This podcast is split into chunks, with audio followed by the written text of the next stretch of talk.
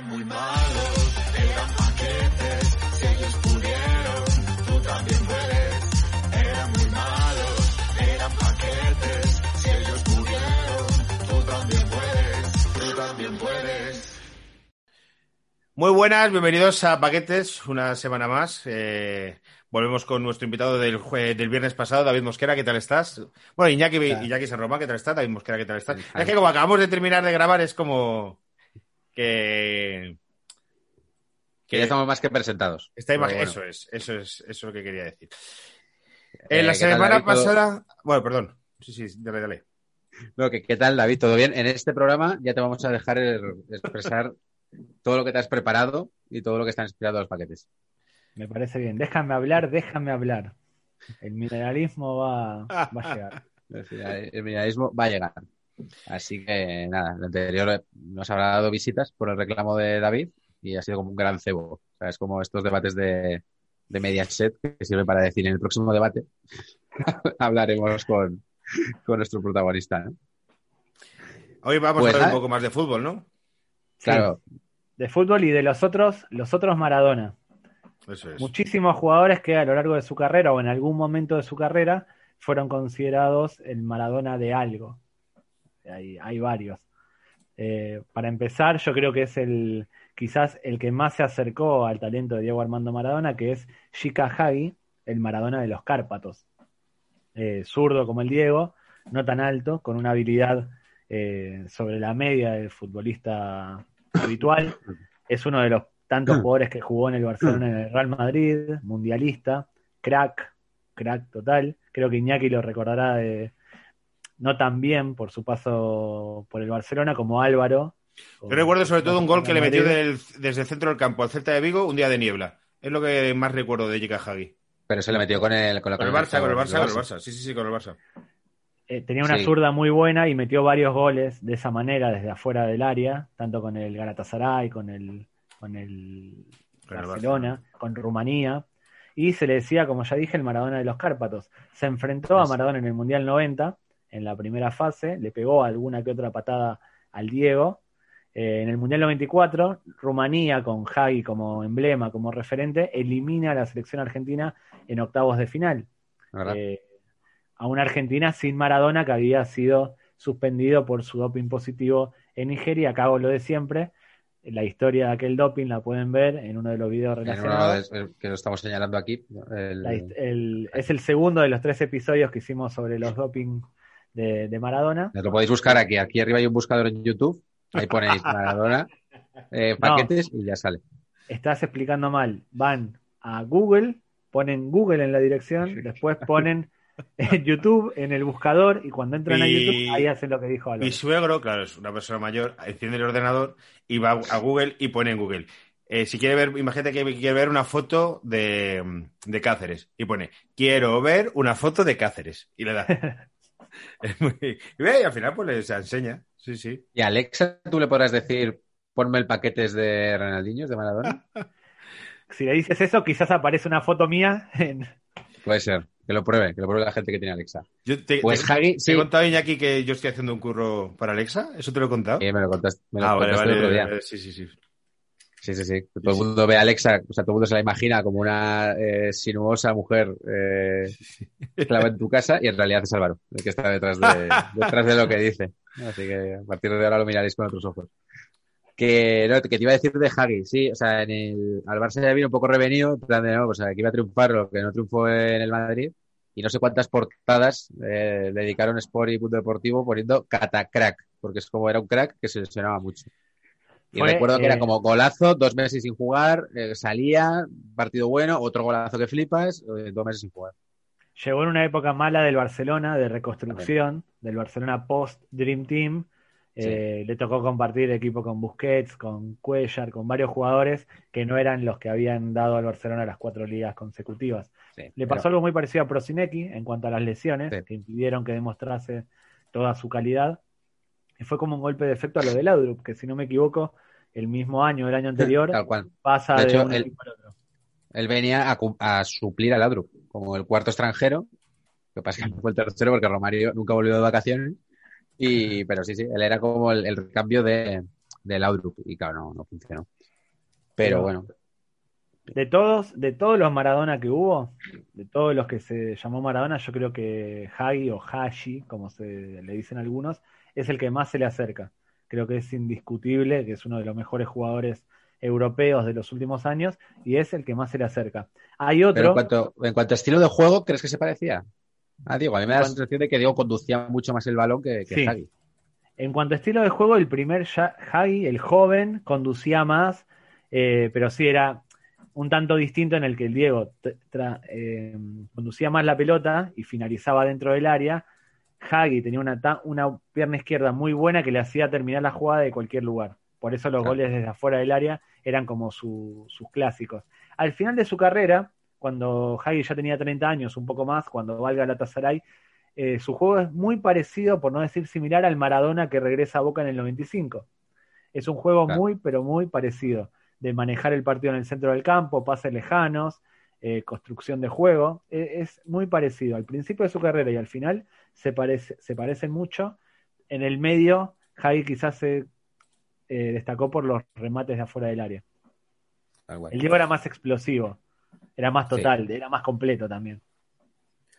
¿Y el primero, y fue quizá el primero que le apodaron el Maradona D, o es el primero Sí. que me acuerdo yo porque era el más famoso? Hubo, hubo otros, lo voy a, lo voy a comentar eh, un poco más tarde, contemporáneos a Shaggy. Shaggy es el más conocido, es el más conocido, pero no el primero. Ahora, le- ahora les voy a comentar cuáles fueron otros. Antes quiero hablar de Saed Al-Owairan, uno que destacó en el Mundial 94, igual que Hagi, que muchos lo recordarán, un jugador de Arabia Saudí que se hizo conocido por el gol maradoniano que le convirtió a Bélgica en aquel Mundial. De- ¿Nigeriano? ¿Has dicho? no, de Arabia Saudí. Arabia Saudí. Arabia Ah, vale, vale, vale, me estoy equivocando de mundial. No, en el. Mundial 94. Ya, pero no hay otro mundial donde también hay un jugador nigeriano que mete un gol desde muy lejos. En el Mundial 98, 98. eh, el camerunés, un camerunés le mete un gol maradoniano a Austria. Vale, no, no he dado una, pero sabía que había un, un. Africano, Sí. un africano. Tenías que haber dicho africano de tipo apuntar al cielo y le pegabas. Pero, no, hay un, bueno, quizás te estás confundiendo con el gol de JJ Okocha eh, a- Ese es. en Ese es. Alemania. Ese, ese va a Pero ser, no es a nivel es. selección. Bueno, da, da Le igual. deja en el piso a Oliver Kahn, lo deja gateando a Oliver Kahn. Puede ser, no sé, no me acuerdo. Eh, pero bueno, Saedo Al-Owairan se hizo conocido en ese mundial por ese gol maradoniano contra Bélgica, que es un gol maradoniano en el sentido que agarra la pelota detrás de mitad de cancha y pasa entre varios rivales y define, un auténtico golazo, pero que no se puede comparar estéticamente con el de Maradona porque Al-Owairan va en velocidad superando rivales y Maradona va regateando, va Claro. gambeteando. Es un gol eh, más estético, más complicado el de Maradona que el del, del árabe. Que hablábamos la semana pasada del gol de Vinicius, a que nos quejaba, y se- te quejabas tú del titular que era. Y es que precisamente muchos goles maradonianos consisten en hacer muchos metros. Por eso lo llaman maradonianos, porque hacen Claro. 60, 70 metros. Pero dices, pero realmente no te ha sido de nadie. Exactamente, ahí es polémico, lo que sí, en ambos casos es muy complicado recorrer 60 metros con la pelota sin que te la saquen, ya sean corriendo, ya sea regateando, es muy complicado, está a la altura de muy pocos. Eh, Maradona lo que hizo, lo hizo en un mundial, en cuarto de final, de una forma estética, gambeteando lo que se dice gambetear, a lo que es muy complicado. No hay que quitarle mérito tampoco a, lo- a, a lo Guairán, que se lo hizo a Bélgica, siendo árabe, lo que también es bastante complicado. Un jugador árabe que destaque, eh, no hay muchos. Este lo hizo, ese gol fue elegido el mejor del mundial, fue elegido uno de los mejores goles de la historia de los mundiales y le dio toda la fama y prestigio que podía tener un jugador árabe. De hecho, las marcas empezaron a interesarse en él, la federación lo convirtió eh, prácticamente en un ídolo de su país y todo marchaba relativamente bien hasta que comenzó a marchar relativamente mal cuando en una concentración eh, de la selección de Arabia Saudí eh, lo pescaron en un local de striptease rodeado de mujeres rusas tomando alcohol. Esto obviamente en un país musulmán no gustó nada en absoluto y lo terminaron eh, sancionando, los jeques lo sancionaron durante, con varios meses sin jugar por conducta que violaba eh, las reglas musulmanas o algo por el estilo, la cultura musulmana o como fuera. Esto le costó participar en una Copa de Asia, lo- le costó no participar en las eliminatorias de cara al Mundial 98 y recién cuando se acercaba a la fecha de- del Mundial, que estaba Alberto Parreira como entrenador de la selección, lo indultaron. eh, se dieron cuenta que no podían prescindir de un jugador de sus características por Pero, mucha a ver. ley. Vale, que estaba en prostitutas y bebiendo alcohol, pero no tocó el jamón. La bandeja de jamón estaba intacta. Exactamente. Entonces tampoco nos tenemos que poner así. Vamos a ver que, sal- que vaya con nuestra selección a jugar. Vale. Le faltó eso. Eh, lo único, eh, una vez que lo reincorporaron en aquel mundial, Arabia Saudí le fue bastante mal, compartió grupo con Francia, a él no le fue nada bien y al año siguiente o un año, un año después terminó retirándose. Los que lo vieron jugar, los que lo conocen y demás, eh, él siempre se dijo que quedó la sensación de que pudo haber sido mejor jugador de lo que fue, algo como decía Maradona en el, en el documental de Mirko Sturica, eh, que Maradona dice si no me hubiera drogado, si no me hubiese drogado, qué clase de jugador hubiera sido. Con Aloy Guairán pasa algo muy parecido. Quizás si hubiera mantenido una conducta más profesional, eh, hubiese llegado más lejos. Fue elegido mejor jugador de Asia, tuvo muchos títulos y era el Maradona del Golfo Pérsico, un apodo que lo acompañó a lo largo de su carrera. El apodo, a diferencia de Javi, que el apodo había nacido por la forma de jugar, eh, en este caso nace por el gol que le mete a, a Bélgica, uno de los mejores eh, goles. De. Y este no llega a jugar en ningún equipo, ni europeo, ni americano, ningún equipo importante. Pero ¿es Creo tanto no. por eso de la conducta o es tanto porque lo retienen allí en Arabia en plan de este es un ídolo nacional? Ay, Y lo eso, mantener. No te lo, no te lo puedo confirmar, pero puede ser que lo hayan retenido. Estaba muy bien pagado. Era, después del Mundial 94 se convirtió en uno de los más pagados y tuvo un montón de patrocinadores. No sé si Coca-Cola, eh, Toyota. Tuvo muchos patrocinadores que pusieron dinero y seguramente por eso no, no se iba. Igual en aquel momento la liga eh, de Arabia Saudí y todas las ligas árabes eh, no, habían ex- no habían explotado, no tenían tantos jugadores extranjeros conocidos. Recién en los 2000 empezaron a traer jugadores extranjeros para destacarlas. Seguramente era uno de los mejores jugadores de su liga. No había competencia. Eso es muy de los países del este, eh, lo de retener el talento en el propio país y dejarlo salir. Pasaba mucho. En el hockey hielo hay un documental muy guay de cuando eso lo liberan y de repente empiezan a llegar rusos en los años 80 a Estados Unidos que no les habían dejado salir. Muy, muy interesante. En Argentina le pasó a Maradona durante la dictadura militar, le pasó Ah, bueno, Pato claro, es verdad. Al Pato Claro, verdad. también le pasó. Eh, jugadores que no lo dejaban salir para no debilitar el fútbol argentino, pero en realidad era para seguir entreteniendo al pueblo eh, y que no, no pensaran, no pensasen en otras cosas. Hay un caso parecido de jugador que no sale de su país siendo muy bueno, que es el, el Maradona griego. Y lo tengo acá anotado porque no me sale el nombre. Se llama Basilis, se llama Basilis Hatsipanagis. Sat, Hatsipanagis. Es el Maradona griego. Es un jugador, acá sí voy a recomendar que busquen en YouTube su nombre. Busquen Maradona griego, ya van a aparecer imágenes. Uno de los mejores futbolistas eh, griegos de la historia y posiblemente uno de los mejores futbolistas europeos de la historia que da para algún que otro informe Robinson, algún que otro documental del estilo de los que se hacen en Informe Robinson, porque era un jugador eh, de pelo largo, que le decían el Maradona griego por su forma de jugar. Era realmente muy bueno, muy gambeteador, muy, eh, llegador, muchos goles. Toda su carrera en el Irakli- Iraklis griego, con el que ganó una Copa de Grecia, es, es un equipo muy modesto, y lo llevó al segundo o tercer puesto de un campeonato de liga. Nunca salió de Grecia, en parte porque estaba muy bien pagado y el tipo no tenía eh, mucha ambición, y segundo porque los directivos del Iraklis no querían asumir el costo político y quizás de integridad física que suponía en la década de los 70, 80 deshacerse del gran jugador que tenían, que es este Basilis Hatsipanagis. Busquen en YouTube. a Y los así que sí vaya a pintar. Si ven las jugadas que hacía, era realmente muy bueno, por eso digo que es carne de un informe Robinson, carne de uno de esos documentales que, que se hacen estilo Trinche Karlovich. No sé si lo están viendo. El de Trinche Karlovich, el informe está, está muy guay. Bueno, este es uno de esos jugadores que son muy buenos, pero que no, no se conocen mucho. Los panenquitas, ahora que está de moda decir eso, seguramente lo cono- conocen el nombre. De hecho, estoy viendo un artículo de Panenka sobre él. Bueno, justo, los aficionados eh, comunes, los no panenquitas, seguramente no lo conozcan. Y Paquetes a veces está para enseñar cosas nuevas. Eso Esta es es. una. Busquen en YouTube, repito. Y este es uno de los casos que no salió de Grecia. Que el mundo del fútbol se perdió un gran jugador. eh, por los motivos que suelen perderse estos jugadores. Falta de ambición, comodidad, tranquilidad, personalidad, lo que fuera. Le llaman otro futbolista, el futbolista esclavo, lo estoy viendo aquí.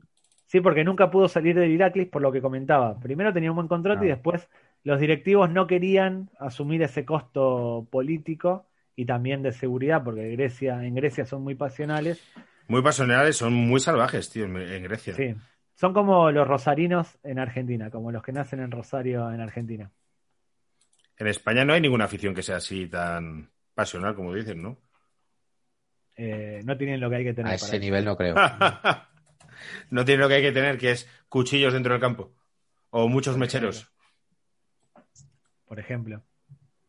En Madrid en una época sí, pero no, no les dio, no, no tuvieron lo que había que tener, vuelvo a repetir. ¿En Madrid? Y lo más cerca ha sido el Barça cuando vino Figo, ¿eh? O sea, fíjate. No, el. Madrid en los, eh, a finales de los 80, principios de los 90, Sí, estaban con, con ideología nazi, pero no hablo de la ideología, sino de la afición, intentaron hacer, intentaron convertirse en algo parecido a lo que había en Argentina o que había en Inglaterra, pero no, no prosperó, no, no, no avanzaron. Eh, Estoy leyendo otro que tampoco, que el, el hombre este que tampoco pudo jugar mucho con la selección porque había jugado con la selección de la URSS. O sea, es que es muy mala suerte la de este hombre. Hay otro que jugó con la selección de, de la URSS, que es el, otro de los Maradonas, el Maradona de los Balcanes. Este es otro del estilo del Maradona griego. Se llama Blas Siliskovic, al que le decían Blaca, Vaca, perdón. Es eh, un jugador que está considerado, estuvo un año en el Olympique de Marsella y está considerado en el equipo ideal de todos los tiempos del conjunto eh, de Marsella. Es uno de los ídolos de Zinedine Zidane. Este tipo jugó en el Marsella a mediados de los 80 y Zidane lo tiene como uno de sus ídolos junto a Enzo Francescoli. El tipo jugó con Bosnia y con Yugoslavia. Dije URSS, pero bueno, Bosnia, Yugoslavia, Kosovo, Serbia, son todo lo mismo, no es imposible distinguirlos.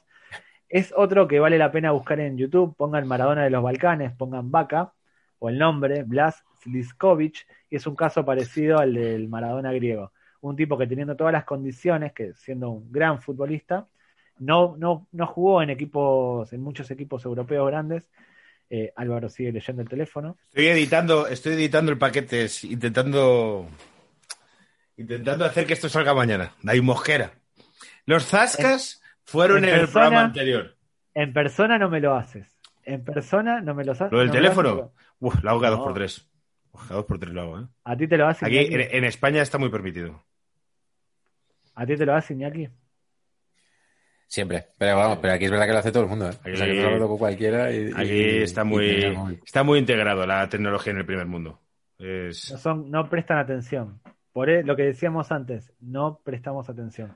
Pero bueno, este tipo, el que decía Vaca, también lo pueden buscar en YouTube si quieren pasar un buen rato viendo jugadas de un tipo que no conocen, con una habilidad descollante, lo pueden hacer. Busquen en YouTube. Hay otro Maradona, que es el Maradona del desierto, que es Yalahadin Basir. son Aquel- todos accidentes geográficos, ¿eh? Claro, se usa eso por. Claro, Igual hay- le, le doy al, al que los el- al que los apodó, al que le- les puso el mote, les reconozco cierta inventiva porque podría haber dicho el país, pero dijo, como tú dices, Sí, accidentes sí, geográficos. accidentes geográficos. Queda mejor Accidentes decir- geográficos guays, quiero decir. Claro, El desierto, el Golfo, los Balcanes, o sea que no. Los Cárpatos no mola mucho, tío. el de los pero Cárpatos para el, mí el es el Maradona del Manzanares no, no sale, ¿sabes? O sea, Claro. tiene que ser sitios icónicos.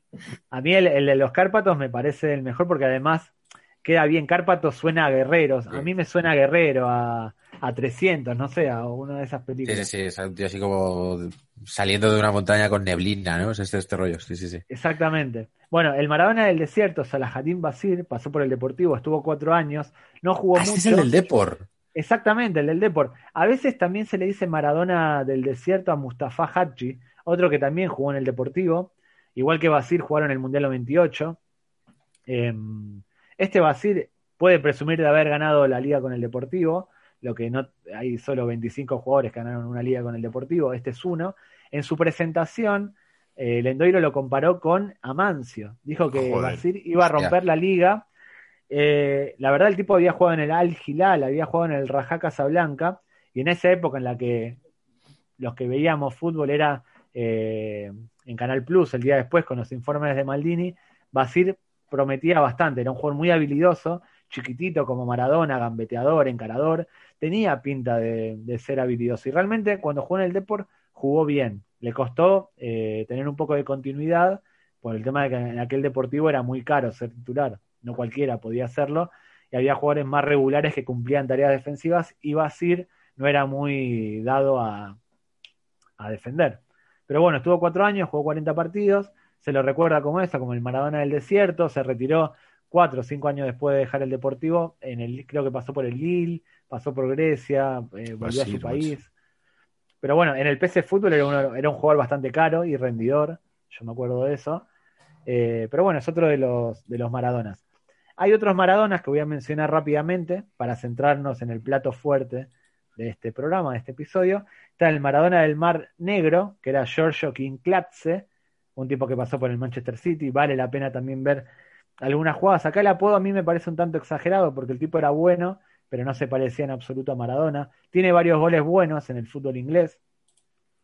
Está también el Maradona de los Alpes, que es Andreas Herzog. Un Eh, austríaco. Está, está el Maradona de, las, eh, de Sierra Morena, está el Maradona de Hoyo de Manzanares.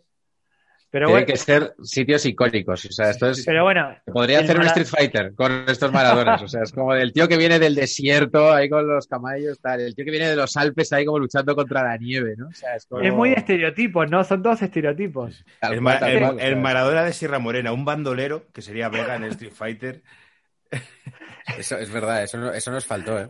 El, el Maradona de los Alpes yo me lo imagino con el gorro, con el gorro esquimal, Sí, sí, sí. abrigado, con una mochila, con los, lo, ¿cómo se llama esto? Los, las botas con pinchos. Me lo imagino así, pero es Andrea Herzog, que es uno de los grandes jugadores austríacos de la historia. Hay otro que es el Maradona del Bósforo, que habría que ver cuántos de ustedes saben dónde está el Bósforo. ¿De quién estoy hablando si digo Bósforo? ¿De Yo tengo en la cocina una caja de fósforos. Yo me la voy a jugar y te digo Turquía. Turquía, pero sí- Azerbaiyán. no, no, Turquía, ya lo dijo él y Ah, el no, jugador no, es muy Turquía, conocido. Turquía, Turquía, Turquía, Es-. Estambul. Es- ¿Y quién puede ser el jugador? Zurdo, habilidoso, bajito. Nihat. No. Emre Belosruku, Ah, tipo que Ah, pasó por el Inter, un jugón, pasó por el Newcastle, por el Inter, por el Galatasaray. Eh, se le decía en sus inicios el Maradona del Bósforo. Hay, diga Álvaro. y te iba a preguntar, ¿no ha habido ningún Maradona de eh, nuestro país? Que yo sepa, no. A mí no me suena, ¿eh? Que yo sepa, no. Yo creo que no.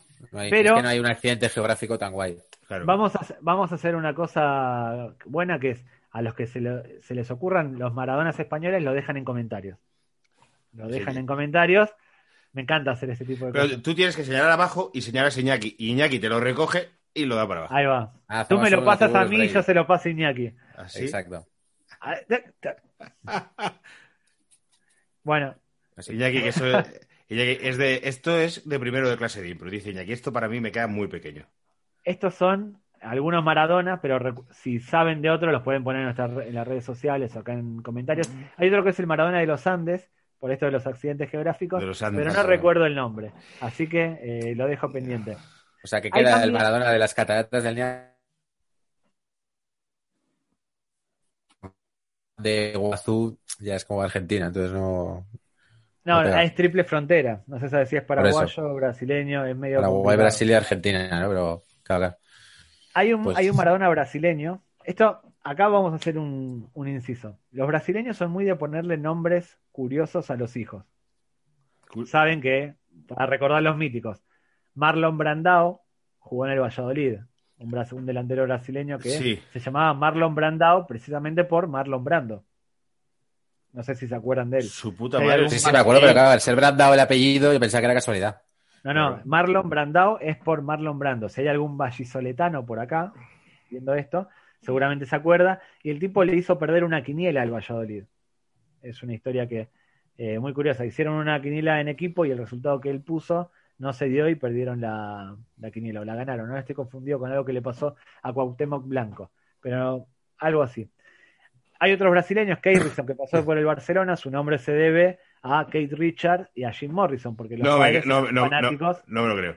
Sí, de verdad. Kay Rison del Barcelona, el que Madre mía. fichó por el Barcelona y nunca jugó. Sí, sí. El padre o la madre eran fanáticos de Kate Richard y de Jim Morrison. Unieron los nombres y adelante. Pero, ¿en serio? Y allí, te- eh, allí vale todo, entonces puedes inventarte un nombre. O sea, En yo voy a Brasil, llamar- hay, mira, en Brasil hay nombres de todo tipo. Hay muchos futbolistas que tienen nombres curiosos, pero muchos. Eh, de hecho, en los últimos 20 años hay muchos eh, jugadores, jugadores, jugadores que están empezando a debutar que se llaman Riquelme. Ah, Se mira. llaman o Juan Román o Riquelme, y Riquelme escrito con K, con Q, eh, con dos M, variantes. De hecho, en una de las, últimas convocatorias de una selección juvenil brasileña había cuatro o cinco Riquelmes. No jodas, pues estuvo de moda. todas- No, porque son, son jugadores que nacieron en la época que Riquelme Claro, ganó la Copa Libertadores con Boca, venciendo al Palmeiras. Eh, en Brasil se da mucho eso, hay muchos, muchos nombres de ese estilo. Y hay un padre brasileño, un tipo en Brasil, le puso a sus hijos Diego Maradona, Michel Platini y Roberto Rivelino Pietracci, que era el apellido del tipo. O sea, tuvo tres hijos y le puso Diego Maradona, Michel Platini y Roberto Rivelino. Es decir, en Brasil tú puedes llamar a tu hijo Mesacamilla, que te dice el del registro. Sí. A mí, caballero, me da igual. ¿Sí? Vale, vale, vale. Es que igual aquí también se puede, ¿eh? Vamos, eh, Eh, antiguamente, eh, si el nombre no estaba en el registro, no se podía. Pero ahora ya da igual, ahora ya le Pero ponen creo que eso varió. En mi pueblo no dejaban llamar antiguamente a una chica Sandra en el carnet y, y dijo, dijeron, no, tenía que llamarse Alexandra. Y, y vosotros le llamáis como salga del nabo. Eh, Antes había todos María y José, todos eran José Sí. algo y María algo. Y no sé qué María, claro, claro. sí, sí, a mi madre la quisieron, llamar, Bajos. la quisieron llamar Chelo y no le dejaron llamar a Chelo. Entonces, mi madre en el registro se llama María Visitación y en, Claro. la, y en la iglesia se llama Consuelo y la llaman Chelo. Pero su nombre real es María Visitación. Porque el, el- el registro dijo, no, no te lo pongo. No, bueno, pues pon- Es real, eso también Real, pasaba en sí, sí, Argentina, lo que pasa que ahora ya se desvirtuó todo y le puedes poner a. Elon Musk, a su hijo le puso una ecuación, no sé qué, qué le puso. Bueno, Elon Musk, tío, está muy mal de la cabeza ese señor. Pero es decir, yo a mi hijo ahora mismo si voy al registro y digo, yo quiero llamar a mi hijo eh, mis cojones. El registro Creo que, si eso, que si es algo ofensivo y tal, ya no puedes. Yo pensaba, vale, vale, vale. pero, pero estoy hablando de, de oídas, ¿eh? Bueno, Pero claro. en Brasil es habitual y de hecho hay muchos homenajes a jugadores. Como ya dije, un padre le puso al hijo, a los hijos, Diego Maradona, Michel Platini y Roberto Rivelino, que eran sus ídolos.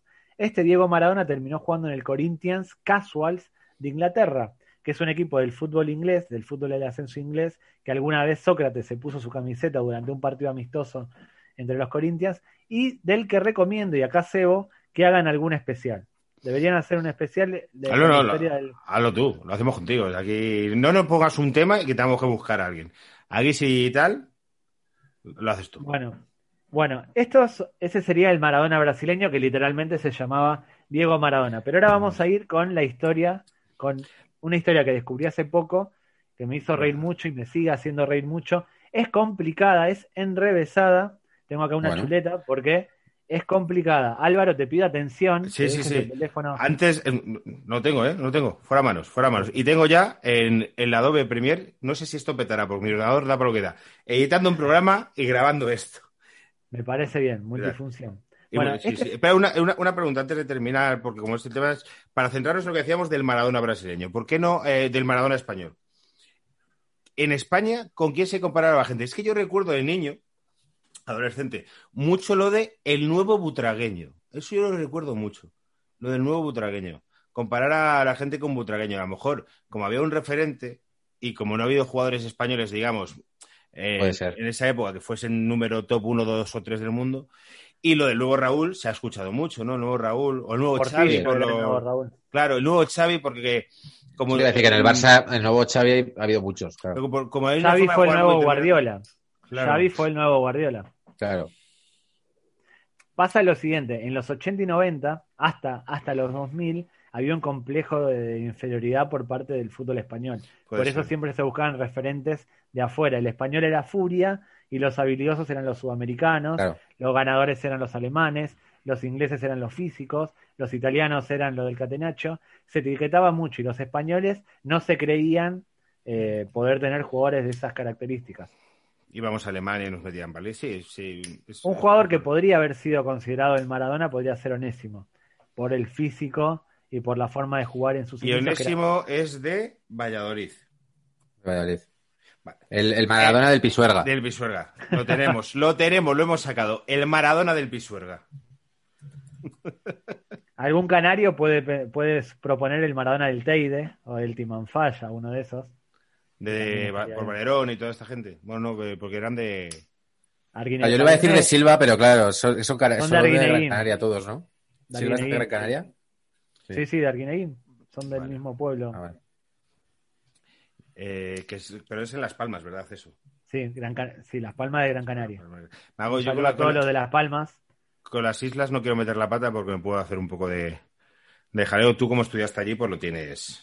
Y viví, y viví. Vivís. Tío, estudiar la carrera de la universidad en Las Palmas de Gran Canaria, es que eso es. uf, qué maravilla, tío. Eso es montárselo muy bien. Bueno, el, el otro día, y ahora volvemos a. Hay un chaval en mi, en mi programa que es reportero, se llama Galder, que estudió comunicación audio- audiovisual en Gandía. Que es una universidad en Gandía. Como, o sea, Pero eso es en Valencia. Sí, sí, pero quiero decir, es un pueblo de discotecas y en verano, eh, supongo que en invierno de menos verano. gente, pero sobre todo es un pueblo de verano. Pero estudiar en Gandía es estudiar en un sitio con playa, tranquilo, con. O sea, eh, no sabía Bueno, ni que había universidad. hasta que, hasta que llega abril, ¿no? O sea, Hasta que llega abril. muerto hasta abril Y y, en luego hasta Gandía septiembre Shore. es parra todos los días. Sí, no, Gandía yo, Shore. como mostoleño me he hecho Claro. mis, mis buenos viajes a Bacarrá, Coco Loco y varios Tienes la camiseta de Coco Loco que cualquier madrileño tiene que llevar al gimnasio. la tengo, la tengo. Lo que pasa es que esa camiseta ya no, no entra en este cuerpo, pero entró y está en casa de mis padres. La camiseta de Coco Loco eres tú. Coco Loco, me está volviendo loco. Loco, loco. Coco Loco eres tú. En la puerta de Coco Loco vimos como un tete vacilando con unas tías. Fue a dar un salto mortal, una voltereta y se rompió una pierna y tuvo que venir una ambulancia por él. Eso fue muy guay, las mejores experiencias de mi vida. Vamos ya, si quieres, con la historia de eh, el, Ángel, Ángel. Ángel Maradona Barrios, el Ángel Maradona Maradona. peruano. Este es un Perú es un, es un lugar eh, muy, muy pintoresco en cuanto a fútbol se refiere. Tiene una de las mejores competiciones del mundo, que es la Copa de Perú, que juegan todos los equipos de Perú y siempre pasan cosas raras. Puede pasar que una manada, un, un grupo de vacas se cuelen en el estadio, en la cancha y sigan jugando. Es una copa muy curiosa, muy es un país muy poblado, Perú. Creo que sí, creo que sí, es muy particular. Es que lo- lo- casi todo lo que lleva de Perú a Europa suelen ser cosas muy locas. Suelen ser programas de televisión que se pegan de hostias, con presentadores muy, muy disparatados y muy arribas. Wendy Sulca, la Tigresa de Oriente, eh, Delfín hasta el fin. O sea, las cosas que llegan, que yo conozco de Perú Muy son todas muy pintorescas, efectivamente. Muy pintoresco. Eh, Muchas de ellas, además, y muy rurales, muchas. Sí, por eso digo que la Copa de Perú es un torneo muy, muy pintoresco porque siempre sucede algo, siempre pasa algo.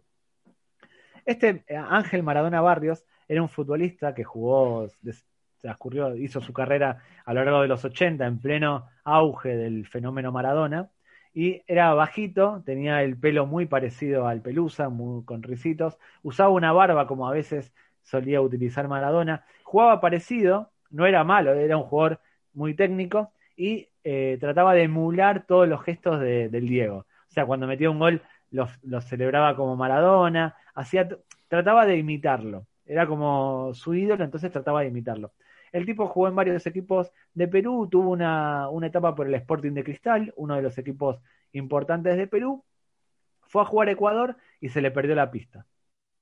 Parece que que poco no, no terminaba con la vida resuelta y a veces desaparecía, más en Perú.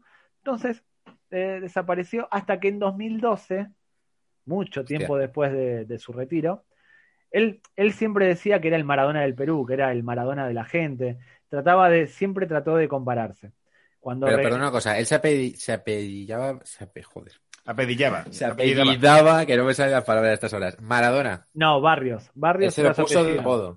Le decían Maradona, entonces quedó Ángel Maradona Ah, vale, vale. En Sudamérica, cuando tienes un apodo, es nombre, apodo, apellido. Vale, vale, vale. Eh, en 2012 se apareció en el, en, en el campo del, del Juan Aurich, eh, del Juan Aurich, un equipo que jugó Copa Libertadores, un equipo conocido en Perú, eh, con sus dos hijos, que se llamaban, tengo acá anotado el nombre porque a veces me olvido. Eh, se llamaban eh, Max, Bar- Max Barrios, era uno de sus hijos, y Luis Barrios era el otro. Uno tenía 17 años y el otro tenía 19. Jugaban de defensores y el tipo los llevaba eh, para que formasen parte del Juan Aurich. Físicamente, después lo pueden buscar, tanto Max como Luis eran bastante altos. Maradona Barrios era un jugador chiquitito como el Pelusa, debía medir unos 60, unos 65, muy bajito. Los hijos eran morenos y muy altos, pero morenos, morenos, morenos tipo eh, eh, Dembélé. Yaya Touré. Moreno. Joder. Claro, tipo Yaya Touré y Ángel Maradona Barrios era peruano, era moreno, pero no de, no de ese estilo. No quiero sonar este crudo. Bueno, en el Juan Aurich, eh, ambos empiezan a jugar en el equipo eh, de reserva, en el equipo B. Acá en Sudamérica, cada equipo tiene una, una reserva que viene a ser como el B, que no juega una liga como acá, como en España, que se mezclan. Por ejemplo, el Madrid Castilla juega en segunda B contra el primer equipo del Deportivo, por poner un ejemplo. En Argentina no. En Ar- Eso te En ha, Argentina. ha dolido decirlo, ¿eh? Mal ejemplo, sí. No, no, no, pero fue para ejemplificar. En Argentina los equipos reserva tienen su propia liga. Antes, en los 80 y los 90, la reserva jugaba antes del primer equipo. Y una pregunta que te voy a hacer con eso, que siempre he tenido dudas. Y si el Celta, por ejemplo, eh, y tiene al Celta reservas, y el Celta baja a segunda, ¿bajan al Celta reservas a segunda aunque haya ganado la liga? En, en Argen- en Argentina sí, creo que en Perú también. Vale, o sea, En siempre van a ser los mismos que hay en Primera División. Exactamente, exactamente. Y eso es un poco injusto porque... No, no es, no es injusto porque los reservas están para eh, formar jugadores. De hecho, cuando un jugador del primer equipo vuelve de una lesión, pasa a jugar en reserva. Puedo decir, esa liga entonces la clasificación final no vale para nada, es simplemente Bueno, para... el Vale que gane, como- ga- ganará y será- lo celebrará, ¿no? Pero no hay Claro. descenso ni nada, claro. Exactamente. Vale, Exactamente, vale, vale. depende de lo que haga el primer equipo. De hecho, este año en Argentina ascendió Platense y pasó a jugar automáticamente esa liga de reserva. Antes, Vale, vale, esto se hace así porque antes, en los 80 y los 90, supongamos que jugaba Boca River en la bombonera a las 6 de la tarde, a las 3 y media, 4, se jugaba el partido de reserva. Qué guay. como eso. antesala del segundo partido. Yo, de hecho, en los 90 me acuerdo un partido que fui a ver, Boca News, eh, en el año 96, que eh, en la reserva, uno de los que metió el gol de Boca se llamaba Riquelme. Yo me acuerdo que el comentarista, el relator, la voz del estadio dijo Juan Román Riquelme o dijo Riquelme, y como en ese momento había un personaje de Videomatch, el programa de Marcelo Tinelli, para mencionarlo, Estaba esperando. Había un personaje muy conocido de, que, se, que se llamaba Riquelme, que era un paraguayo, interpretado por Totti Siliberto. eh, estaba de moda y yo cuando el- la voz del estadio dijo Riquelme dije, ah, como el personaje de Videomatch. Y a partir de ahí, ese fue el día que conocí a Riquelme. Un personaje de un paraguayo cómico en la tele argentina de los 90, me imagino que no sería nada racista el personaje. El humor. No, ¿no? en absoluto. Además, el programa de Marcelo Tinelli, la- los estereotipos eh, no, no, no, no eran Video para match. nada incómodos. De hecho, en aquella época, y ya. Ahora, esto sí es un momento musical. el programa de Tinelli, eh, además, tenía números musicales. Y hubo uno que funcionó tan bien que terminó convirtiéndose en un, en un disco. Hicieron un disco como eso. Sí, eh, eso pasó en España también con el programa de Pepe Navarro, con Crispin Klander, que hizo una canción, Hematoma Sexual. Ah, Pero se ha llegado a publicar el disco. Y se llegó a publicar un disco que no recuerdo las copias, pero yo creo que fue disco de platino. Vendió más de 100.000 Bueno, copias. Amatoma el- Sexual. Esto era un personaje de uno de los humoristas que se dedicaba a contar chistes, se llamaba Sergio el Lobizón del Oeste. Era un personaje que era, él interpretaba un personaje que, eh, un cantante de bailanta, de, de cumbia y demás, un representante, un cantante. La canción que hizo una vez y funcionó también, que se convirtió en disco, decía, Laura, soy el número uno, Laura, cuando quieras te vacuno. Ese era el estribillo y se convirtió en un hit que sonaba en absolutamente todos los lados. Pueden poner. No está Sergio sonando ahora. eh, Es que lo que te iba a decir, que, es que se puede poner de moda ahora eso, ¿eh? Sí, sí. No, Con los sanitarios, con los sanitarios Claro. argentinos. no lo había pensado de esa manera, pero me parece una buena campaña. Pero es como esa letra, esa letra, o sea, el resto de la letra tenía varios eh, Pero dobles. si yo voy a que Argentina, si yo voy a Argentina y me viene alguien y me dice te vacuno, no quiere decir que me vaya a dar una AstraZeneca, sino que quiere eh, otra cosa. Depende del contexto. Si estás en un hospital, seguramente te quieran dar una vacuna. Si Vale, estás en vale, otro vale. lado. De hecho, muchas veces se dice el delantero vacunó dos veces al. el equipo España contrario. Es lo que te iba a decir. Que aquí también se utiliza en ¿Sí? ese sentido. Yo no lo uso Bueno, te pero- vacuno en plan te gano, te digo yo, en los vídeos, en los vídeos del FIFA, donde me infiltro para parecer joven, que dice mucho, ¿eh? En plan de, Bueno. pues te fijas a Neymar y los vacunas a todos. Eso yo lo he oído muchas veces. Bueno, esto se refería a otro tipo de vacunación. La letra acompaña el contexto, la pueden buscar. eh, Sergio Lobizón del Oeste, creo que se llamaba Laura, se convirtió en un, en un disco. A buscar. Eh, si quieren, la pu- pueden ponerla, la podemos poner, ponla 20 segundos para que la ¿Pero gente- se puede poner? El lo voy a buscar de Así Iñaki ha sido muy gracioso. Ha sido un. Venga, coño. Además, el ya, video- vale. que si no me equivoco, el video tenía dos chicas que bailaban con, con ropa, ligeras de ropa.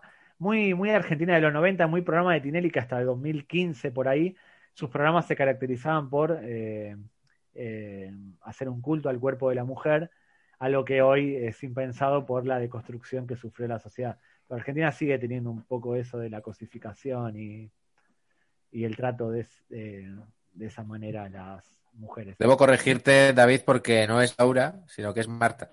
Marta, Marta, ¿Cómo soy el número Laura? uno. Marta, cuando pueda te vacuno. Perdón, acabo de, acabo de perder puntos. Marta, de- soy el número uno. Ya. Marta, cuando pueda te vacuno. Cuando ¿Sabes fuimos a la frutería te comí los pomelitos, hoy vamos a la roticería, así te como el pavito. Hostia puta, Bien. qué desagradable. Sa- ¿Sabes por qué me confundí? Porque hay otra canción muy conocida de unos años después que se llama Laura se te ve la tanga. Entonces mi cabeza asoció Te esas ve dos. la tanda.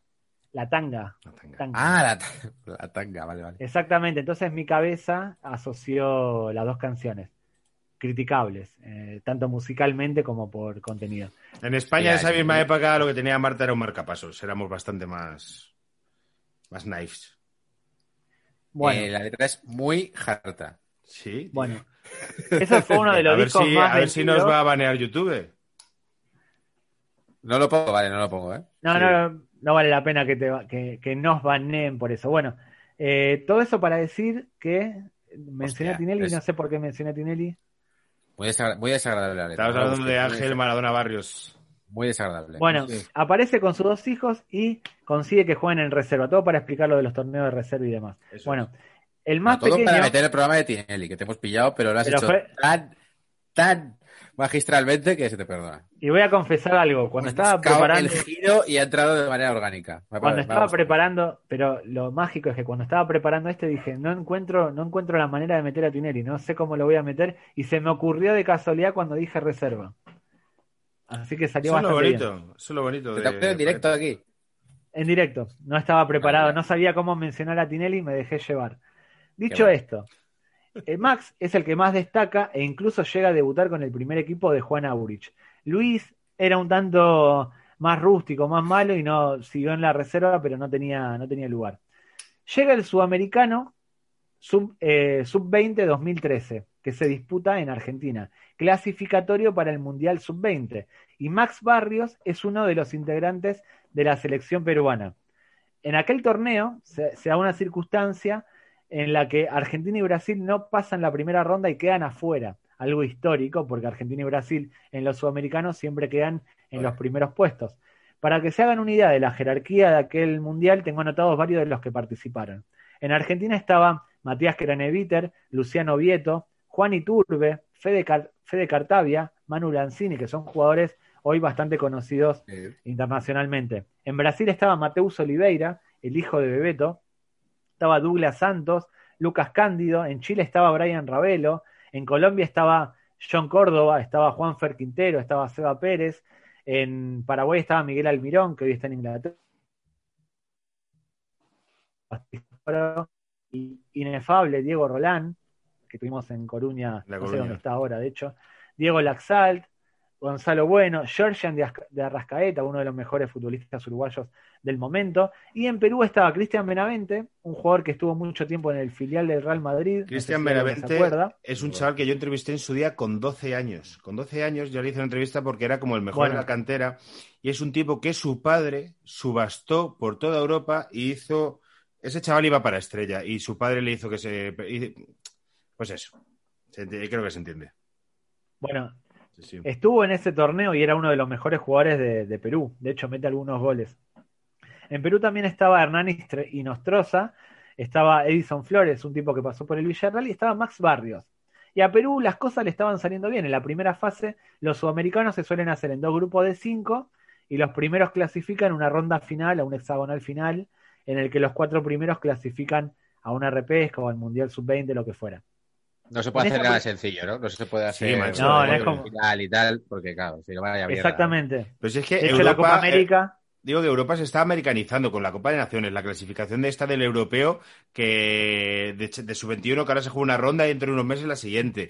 El tal- se Sí. Nos estamos americanizando en ese sentido. El mejor, el mejor campeonato organizado, ya dijimos que a nivel, de forma positiva es el, Brasile, el Brasileirao, pero el mejor es el campeonato uruguayo, que para entenderlo hay que hacer un máster en la Universidad de Massachusetts o de algún lugar así. Tiene una particularidad el, campeonato uruguayo, que son dos campeonatos y después hay unas finales. Tú puedes, supongamos que el equipo de Álvaro gana el primer campeonato, el equipo de Iñaki gana el segundo campeonato, o algo por el estilo. Es muy complicado de explicar y lo estoy haciendo de memoria. Se suman unos puntos y después hay unas semifinales y una final. Pero puede darse el caso de que uno de los equipos, si sumó muchos puntos o si ganó los dos torneos, no tengo ni idea cómo, se consagre campeón en la semifinal. Si gana una de las semifinales, se consagra campeón. Es como una, ¿no? una final previa a la final. O sea, una- hay un equipo, es muy complicado de explicar y lo estoy haciendo mal, pero hay un equipo que tiene como dos o tres oportunidades de proclamarse campeón del año. Si pierde, tiene otra oportunidad, si pierde, tiene otra- Es muy complicado. Vale, vale, vale. Hubo una Como era ascenso a segunda ahora, que era como que los si habías quedado primero jugabas su eliminatoria, si ganabas subías, pero si no todavía tenías como otra posibilidad. Es, exactamente. El otro día hablando de esto, en el fútbol argentino de los 90, algo que yo recordaba vagamente, pero a, a raíz de una discusión o de la conversación lo chequeé, pasaba lo siguiente. En Argentina estaba la primera división, ¿Vale? la segunda división y la- lo que sería la tercera división. Primera, Nacional B, Primera B. Durante los 90 se hacía lo siguiente. Eh, para ascender de segunda a primera, el campeón de la liga, el que sumaba más puntos, ascendía y después hacía una especie de octogonal, un playoff final. A ese playoff final eh, clasificaban todos los de segunda que estaban en los- las posiciones correspondientes y el que ascendía de la primera B. Entonces, el que ascendía de segunda B en España a segunda tenía la posibilidad de ascender a primera división. De golpe. En ese mismo, en esos mismos meses, eh, imagina, salía campeón de la segunda B, ascendía y automáticamente tenía la posibilidad de subir a primera división. Era mágico. Y- y llegó a pasar? No, casi todos quedaban eliminados en la primera ronda, pero hablando en esa conversación que teníamos, muchas veces se daba que los equipos de primera división B eran casi todos muy pequeños y pegar un- dos saltos de categoría hubiese sido, podía ser la ruina. Pero el fútbol sudamericano tiene ese tipo de sistemas que son muy random, O sea, muy aleatorios. Y de hecho El- estoy, estoy, estoy viendo que esto está ocurriendo ahora mismo. O sea, ahora van a jugar a la semifinal del campeonato uruguayo. El que ganó, o sea, que ganó el clausura contra Sí. el que ganó apertura, pero que ganó apertura entre que, entre que ocurrió apertura y clausura, vendió a ocho jugadores y quedó último en clausura. Entonces haber terminado una liga, han, han terminado una liga en la que uno es el primero y otro es el último, y eso se juega en la semifinal por el campeonato. Claro, pero si hay, hay uno que si la gana ya es campeón y el otro si la gana tiene como, para ser campeón tiene que ganar otro partido más. Claro. Madre de Dios. uruguayos, no trates de entenderlos. Todo esto para decir que, que Perú venía bien, Perú venía muy bien, hasta que se da el último partido, el penúltimo partido de la fase de grupos contra Ecuador.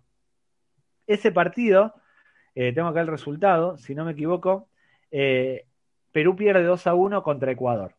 Pasa el partido, a Perú le quedaba un partido contra Brasil. Perú termina clasificando primero en el grupo, después queda fuera del Mundial, pero clasifica primero en el grupo. Después de ese partido sucede algo raro un diputado ecuatoriano dice, uno de los jugadores de Perú no es quien dice ser. No, ese no es, no, no, es, es ecuatoriano y es un jugador que hace, hace un par de años se fugó y desapareció de la región en la que vivía. Pero no da el Entonces, nombre. claro, no da el nombre de ese diputado, pero dicen, ese no es. Entonces, es un diputado se- ecuatoriano como con gusto por la novela de misterio, ¿no? O sea, No, que aparece no, no allá sé si lo da- de, Aquí hay alguien que no dice, que no es quien dice ser. No sé, no sé si lo da o no, pero no, quiero, pero el tipo hace una declaración diciendo no es quien dice ser. Quise, esa frase queda bien. Es La Max frase Barrios, claro. Dice Max Barrios no es quien dice ser. Es ecuatoriano, jugaba en, en ¿cómo es? En Ecuador. No, no es. puerta. Entonces ahí se empieza a tirar de la manta. es- ese fútbol. Es que es muy Pero gracioso. eh, atención, se empieza a tirar de la manta y resulta que Max Barrios no era peruano, no se llamaba así, y no tenía 17 años. Se llamaba Juan Carlos Espinosa Mercado y tenía 25 años. Hostias. Claro, El tipo estaba en el sub-20, destacaba por, su físico, era tosco, Claro. pero tenía un físico que con chavales de 18, 19 años sacaba ventajas. Era malo pero fuerte. El típico que en los juveniles eh, destaca por el físico y después no llega a nada. Bueno, entonces dicen, pero ¿cómo puede ser esto? Es un escándalo. Empiezan un poco a tirar más y más de la manta. Resulta que el hermano tampoco era quien decía ser y se llamaba eh, Alfredo René Perlaza Quiñones y tenía 27 años, no tenía 19, tenía 27 años. Una locura. Entonces dicen, ¿de dónde salieron estos? ¿Cómo puede ser que en Juan Aurich no se hayan dado cuenta? Es un verdadero escándalo a nivel sudamericano. Entonces van al que los trajo, que era Ángel Maradona Barrios. Entonces ahí empiezan a hacerle entrevistas a Ángel Maradona Barrios, empiezan a hacerle alguna que otra cámara oculta, y Maradona Barrios dice, no, no, ellos son, son mis hijos, son mis hijos. Porque claro, el apellido no coincidía y no eran los hijos, eran ecuatorianos. Él había jugado en Ecuador, pero no coincidían las fechas. Con 17 y 19 años coincidía, pero con Claro. 25 y 29 el tipo estaba en Perú. Recordemos lo que has dicho al principio de la historia del parecido físico. Aparte que no eran Muy parecidos. En una de las entrevistas que le hacen, eh, es muy curiosa, está en YouTube, el tipo está en el campo, trabajando en la finca, está vestido como eh, cuando estás en la finca sach- sachando, haciendo cosas de finca, y va un periodista y le empieza a preguntar por... Y él dice, no, no, son mis hijos, eh, está todo bien, es un error de documentación, no creo que haya ningún problema y demás. Hacen un corte y hay como una cámara oculta que le hacen y le dice, pero no le preocupa, acá, o sea, se demostró que lo, que no son que son ecuatorianos, que esto, que lo otro, y dice, bueno, tengo que hablar con Juan y preguntarle bien, porque no sé, y el periodista le dice, ¿cómo Juan? ¿No es Max? Tío, es evasión tipo- victoria. Evasión tipo- victoria, eso. y Sí, tipo evasión y dice- victoria, la gran evasión. Agatha Christie mal. O sea, es como El tipo- momento. El tipo dice, yo no dije Juan. Dice, sí, dijiste Juan. No, no, yo no dije Juan, yo dije Max. Vos dijiste Juan. Vos estás diciendo que yo no dije nada. Entonces dice, pero Ángel, eh, Maradona, no, no se parecen a usted. Dice, bueno, quizás mi mujer me engañó.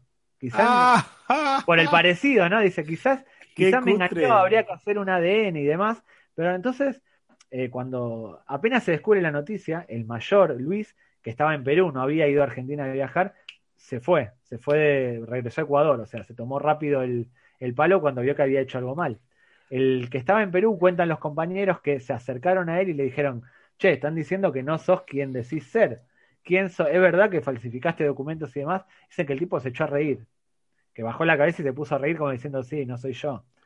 Eh, al parecer el diputado se había enterado de que no era quien decía ser porque uno de los jugadores de la selección sub-20 de Ecuador había compartido equipo con él y cuando Ah. terminó el partido le dijo a, la- le dijo a los de la- a sus compañeros que era uno que había compartido con él en un equipo regional de, de Ecuador. Entró en el vestuario y vio un tío fumándose un puro y hacerlo la declaración de la renta. Digo, no tienes 20 años tú.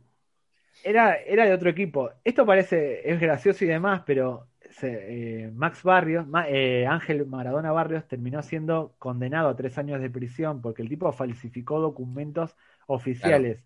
No es solo que los falsificó, sino los documentos eran buenos, los documentos eran reales, alguien se los dio, alguien, eh, algún funcionario se los dio. El tipo eh, creó documentos donde no lo sabía. Eh, fue todo un, tema polémico porque realmente empezaron a buscar si realmente se llamaban así, que no se llamaban así. Fue todo un escándalo y fue condenado a tres años de prisión. Y uno puede decir, pobre. eh. Cuando cumplió la pena, el tipo estaba, el tipo no entró a prisión, fue una prisión en suspenso. No, no, no tuvo necesidad de entrar. El tipo siempre decía, soy un ídolo, no va a pasar nada, conozco a fiscales y demás, pero lo condenaron igual. Tres años después, el tipo estaba entrenando un equipo regional de, de Perú, eh, uno, de estos tantos equipos, y para la Copa de Perú eh, fichó a un jugador que se llamaba, eh, tengo acá el nombre, eh, no, no tengo el nombre. El tío, después de liar esta, siguió consiguiendo trabajos en el mundo del fútbol. Sí, sí, sí, en, todos equipos regionales de Perú son como equipos de primera, segunda regional de, de España. Ah, vale, vale, una cosa. Aparte era conocido, era todo un ídolo, por más que no hubiera sido ganado títulos y demás, era conocido, era Maradona Barrios.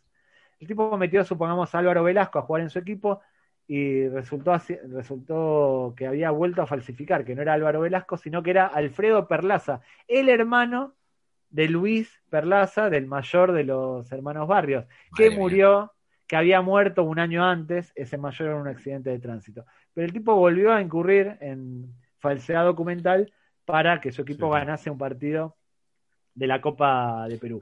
Lo de Maradona Barrios es muy curioso, seguramente la miniatura de este video va a ser la mítica foto de Maradona en el barco echado para atrás fumando un habano con un tatuaje del Che Guevara, mostrando su tatuaje del Che Guevara.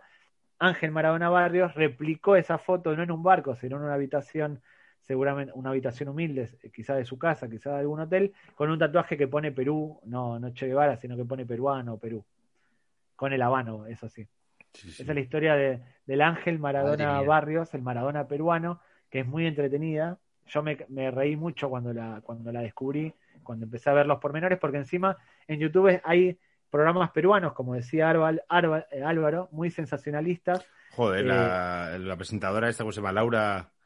Ay, Laura, la del- Sí, ¡Que, que pase la cornuda! sí, sí. sí, Ah, sí. vale. Eso, eso, eso, eso, Ah, vale, vale, vale. sí, Y sí. tú a tu, Eh. a tu mujer. Y, y luego se empiezan a pegar. Y ella, ella, en vez de separar, anima a que se, se sigan pegando más. Exactamente, exactamente. Sí, sí, sí, bueno, sí. los reportajes que se hicieron al respecto son muy graciosos, porque son todas cámaras ocultas al tipo, mientras está sachando, mientras está eh, en, la, en la calle, como una persona común y demás, todo muy humilde.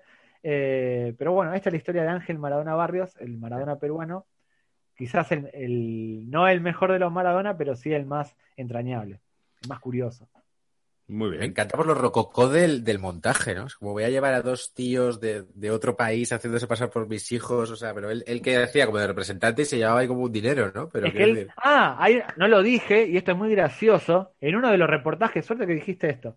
En uno de los reportajes eh, se ve a Maradona, eh, Maradona Barrios lleva al periodista a la casa. Y le dicen, pero no le preocupa que termine en la cárcel. Algo dice, no, yo ya soy grande, no, mis hijos ya son mayores por él. Y además tengo otros hijos que, que bueno, que van a entenderlo y demás. Entonces le dice, tenía él tenía una foto de Max Barrios con la camiseta de Perú enorme en su salón. Dice, tengo una hija, que es chiquitita, que está todo el tiempo preguntando por el hermano, ¿cómo no va a ser hijo mío?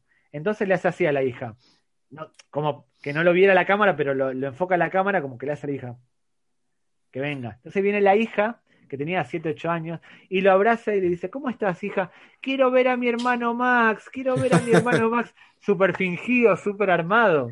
El tipo tenía- el tipo Qué decía, bueno. no, en esta, en esta silla es donde se sienta cada vez que nos viene a visitar. El tipo tenía todo montado y seguía, siguió la mentira hasta, hasta que no pudo más. Todo esto en los días que se había descubierto bueno. el percal contra Ecuador. Y lo que tú dices del parecido, el tipo no es que agarró a dos jugadores más o menos parecidos, agarró dos negros de dos metros eh, que no tenían nada que ver con él.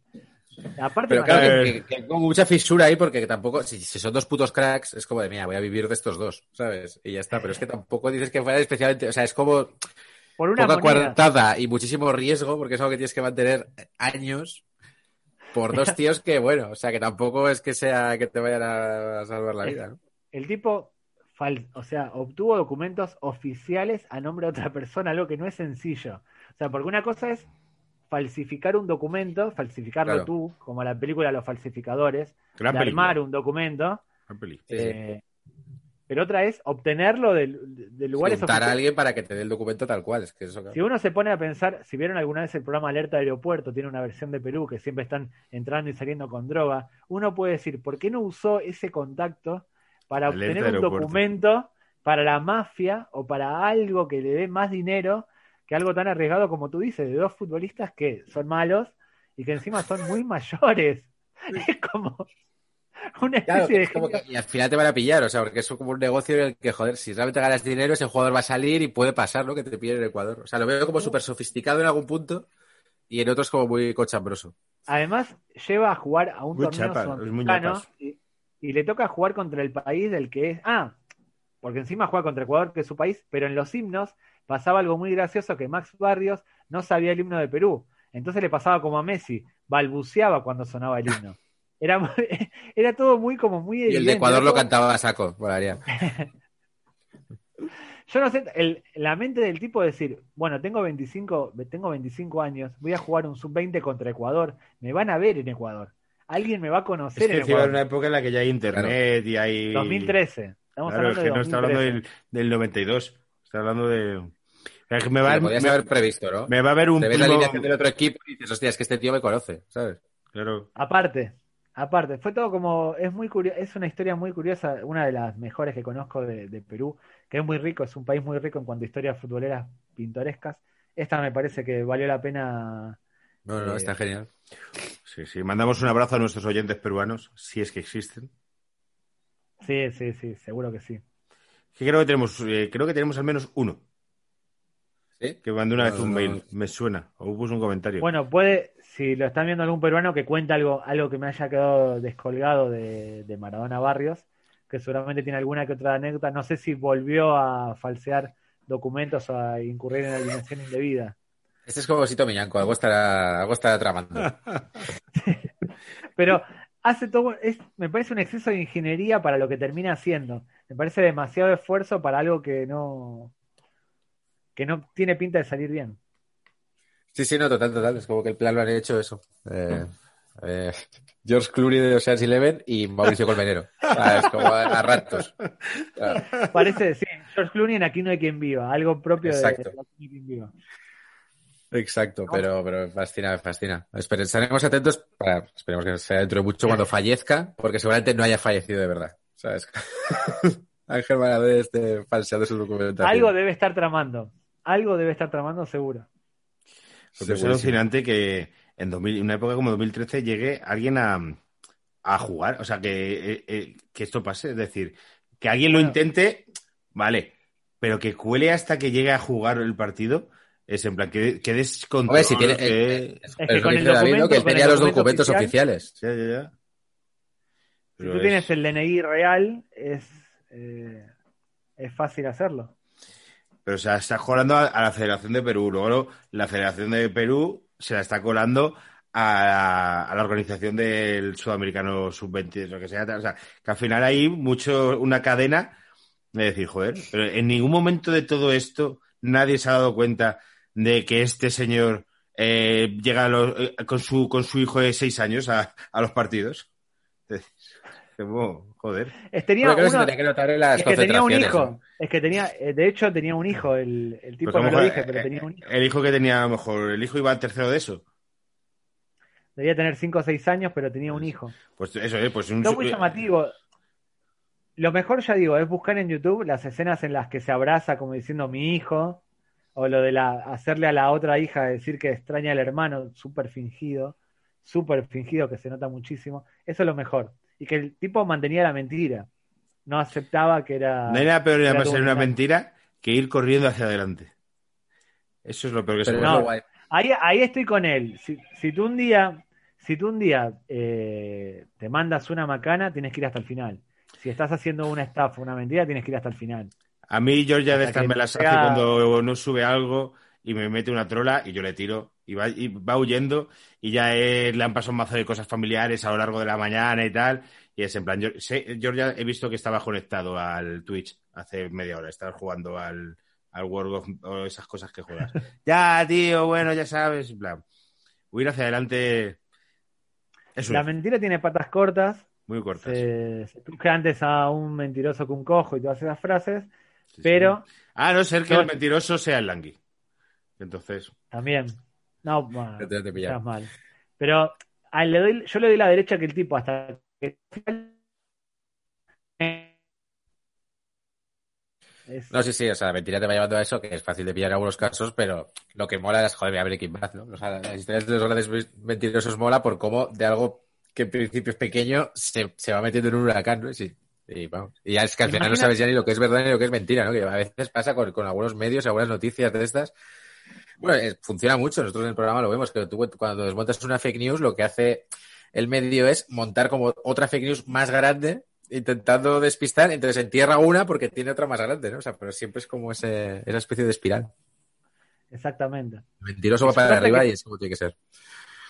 Perú no clasifica, queda último en la segunda ronda y con suerte, porque ¿qué hubiera pasado? Seguramente hubieran impugnado algún resultado, hubieran descalificado lo que fuera. Esta mentira pudo haber terminado con Perú jugando el Mundial con un tipo que no era, con un tipo que no era el que decía ser. qué fuerte, tío. Sí, sí, en ese aspecto es una pena. Podría haber llegado muchísimo más lejos. Muy bien, pues muy bien. pues- Pero oye, ¿cómo sería esa convivencia? Eso, que yo siempre me lo planteo cuando hablan de estos jugadores, ¿no? Es que es más mayor, ¿no? No tiene 15 años, tiene 18, tal.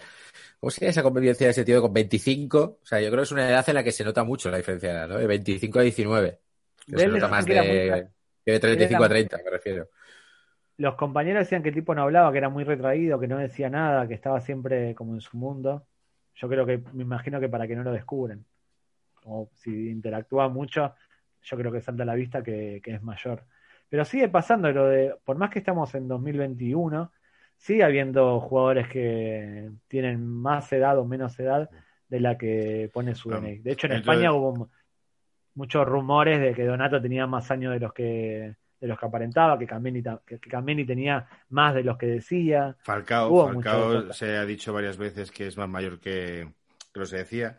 Pero otro día nos contaba Alberto Yogo que en Falcao África... debutó con 14 años, con 14, 15 años debutó Falcao con 14, joder. en primera Pues, división. Alberto Yogo nos contaba que, que en el fútbol africano cada vez está más controlado eso, pero que a veces hay, es imposible evaluar a alguien que no tiene ningún tipo de documento de, de- de identidad.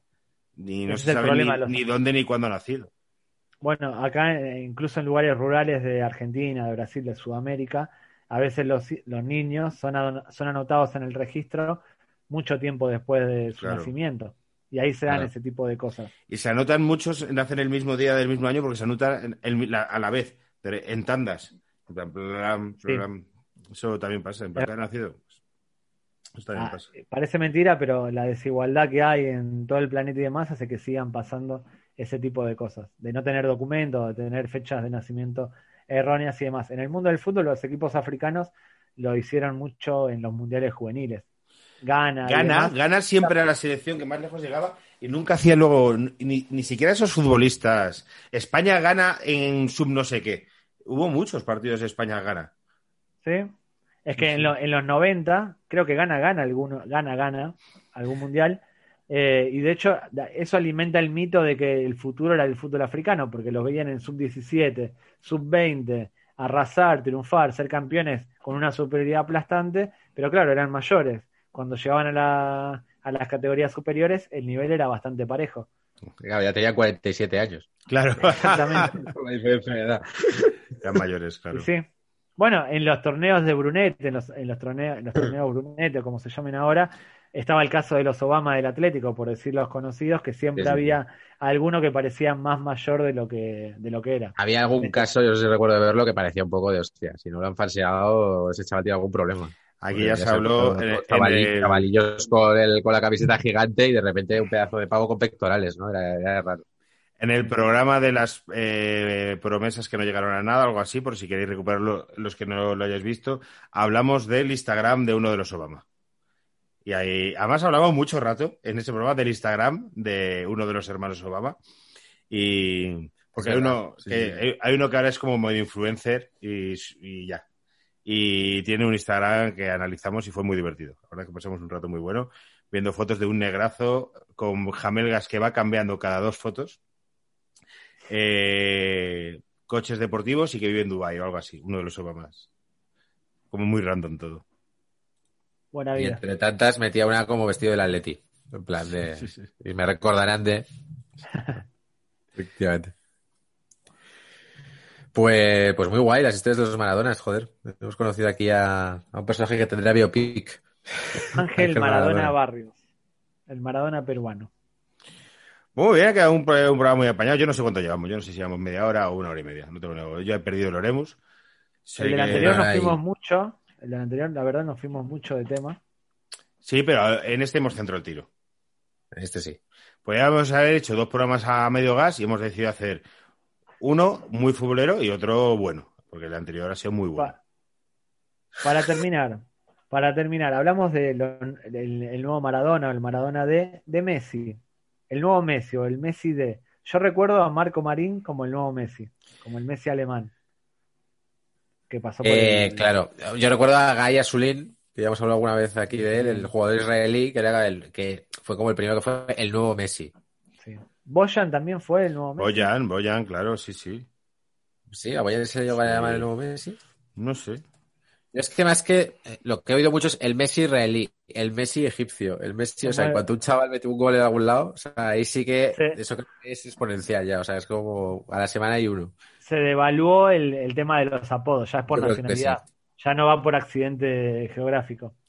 Mira, estoy holográfico. viendo a Lucas Romero, que es el chavalito este de Mallorca, porque tiene el pelo largo y es ¿Cómo lo colgaron por no renovar? No, que no lo sabía. está jugando por el tema del contrato. Porque se Hace quiere no ir a un club grande. Supongo que o, o cobrar más o irse a un club grande, porque desde que debutó con el Real Madrid creo que desapareció de las alineaciones del Mallorca. Mira, Diego, los nuevos Messi, algunos nombres. Diego Buenanote, Eric Lamela, Ah. Juan Manuel Iturbe, Leandro de Petris, eh, Leandro de Petris. Lautaro, Matías Zaracho, Agustina Almendra. No, bueno, pero ahí, ahí están poniendo em, jóvenes que despuntan independientemente de la posición. La gracia es que sean eh, futbolísticamente parecidos. Sí. Marco Marín Claro. era parecido, Gaya Zulín juega en la misma posición, teóricamente era parecido. No vale decir que Lautaro Martínez es el nuevo Messi. Eh, No, Batistuta en todo caso, no Crespo. pero no el 19 nuevo Messi. futbolistas que fueron señalados como los nuevos Messi. Diego Buenanote, Juan Puede Manuel ser. Iturbe, Boyan Kirkic, Puede, Allen. Halilovic. Sí, es el Messi croata. Messi el. Messi croata. Messi croata.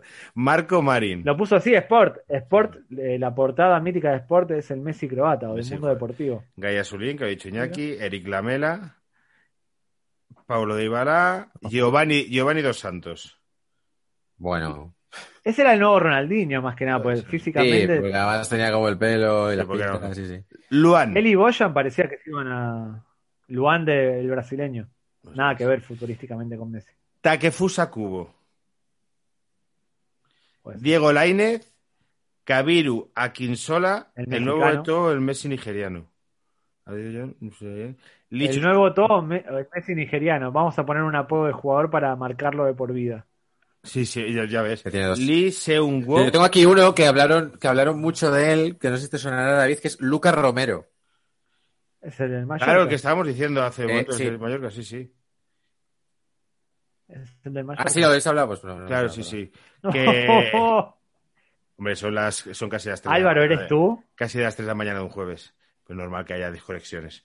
Está diciendo yo, eh, David, que en el Mallorca le han colgado porque no ha querido renovar. Lo que dije.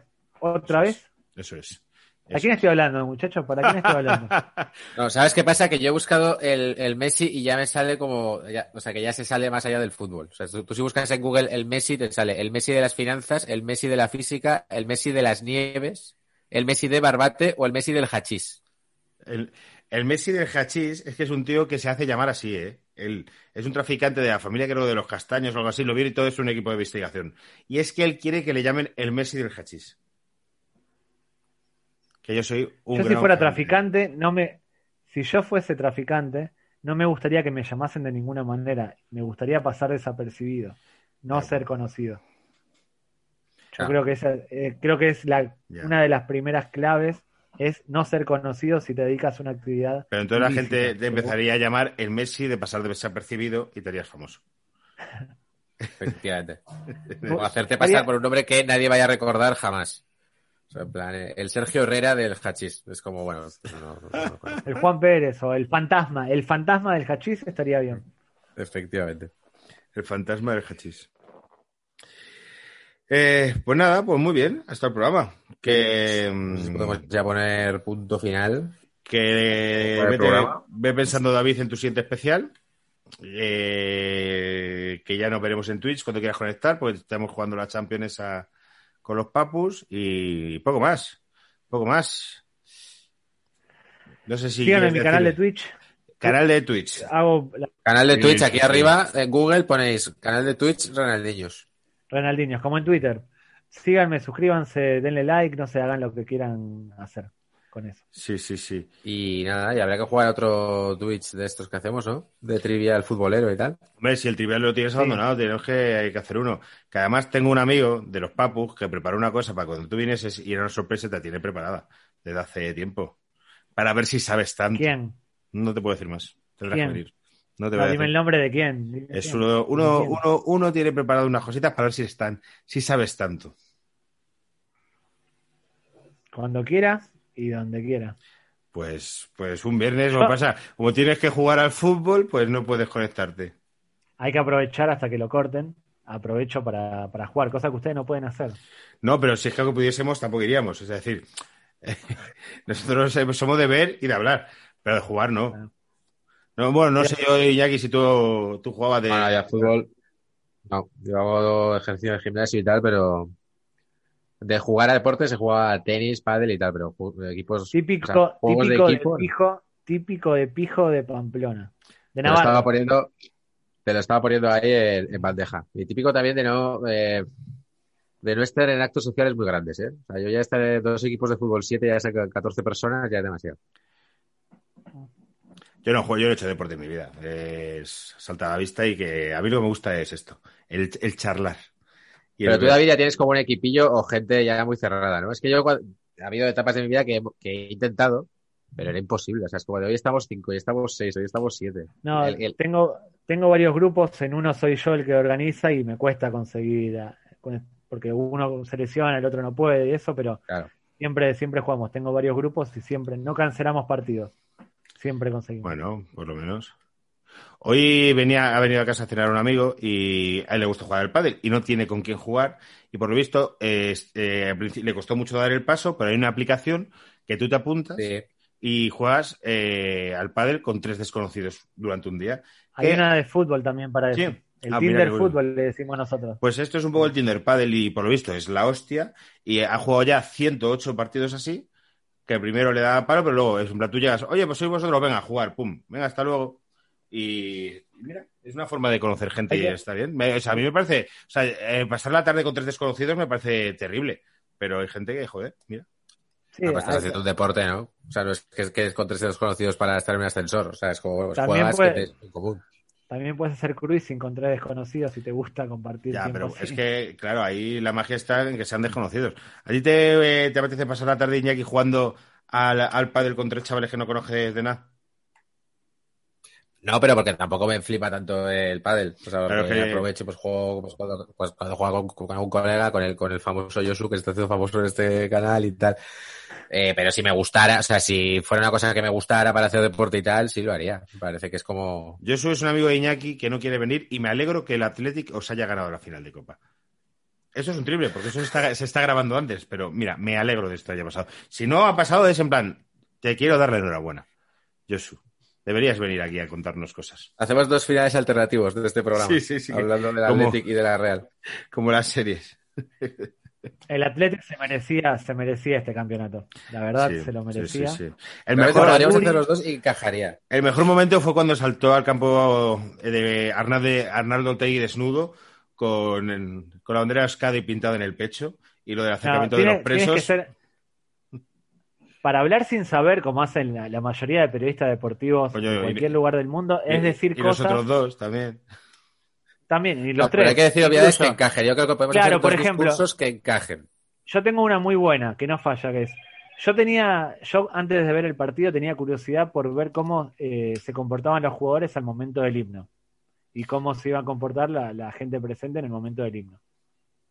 Que es algo que queda abierto, no se sabe, queda bien decirlo. Equipos vascos, himno, queda, queda bien. Sí. Hay que decir generalidades. El partido estuvo bastante competido, los pequeños detalles resolvieron, Sí, sí, eh, resolvieron el Los encuentro. pequeños detalles y bueno, quizá la experiencia del Athletic de Bilbao en algunos tramos se notó. Las ganas de la Real de ganar un título después de, de mucho tiempo también eh, jugaron un papel fundamental. Se notaba que era un equipo con ambición, un equipo con deseo, un equipo con ganas. Lo que está claro es que el fútbol le debía a un Athletic de Bilbao, que habían perdido tres finales. Sí, y a la Real Sociedad también. Barcelona. Y el fútbol a veces es así. O sea, no es que te deba o no te deba, sino que en el campo pues te lo tienes que batir. Y así se ha visto, así se vio el sábado pasado, la verdad. Pues nos podemos estar comiendo estas cosas. Bueno, eh, pues nada, chicos, pues cerraremos esto. Que gracias por venir, David. Eh, hablamos porque Placer. Ustedes por Estamos- invitarme, como Estamos siempre. en WhatsApp. ¿Cuándo vienes a España? Cuando se abra, creo, ahora mismo están cerrando las fronteras en Argentina. En cualquier momento cierran, confinan de nuevo, se termina el fútbol, se terminan los viajes y demás, al menos mi madre ya está vacunada, lo que es un alivio, pero no sé cuándo voy a poder salir de Argentina y regresar en el caso de salir. No, Bueno. Tengo pasaje para mayo, pero lo terminaré posponiendo a junio, julio, agosto, no A ver si coincide porque queremos hacer algún paquete en un garito de- en directo. Que estés tú aquí para que seas el invitado del, del directo. Hombre, eso sería maravilloso. Porque, digamos, yo creo que al paquete va a venir gente que sea muy fan del programa y la gente muy fan del programa, pues le da más ilusión que vengas tú a que venga un periodista random. Y tenemos que darle vueltas, ¿eh? Sabemos que queremos que la gente que venga al- al programa en directo participe, pero no sabemos más y ni cuándo ni dónde, tal, pero está, la idea está ahí, ¿eh? La idea está ahí que la gente lo sepa. Vernos vamos a ver, eso vean todos nuestros seguidores y, seguidor- y seguidoras, pueden venir. Bueno, Vernos ver vamos a que- ver. a ver qué tiene que hacer, a ver qué tiene que hacer ella ese día. bueno, que paqueta, paquetas, por lo menos eh, creo que ya hay tres seguidoras.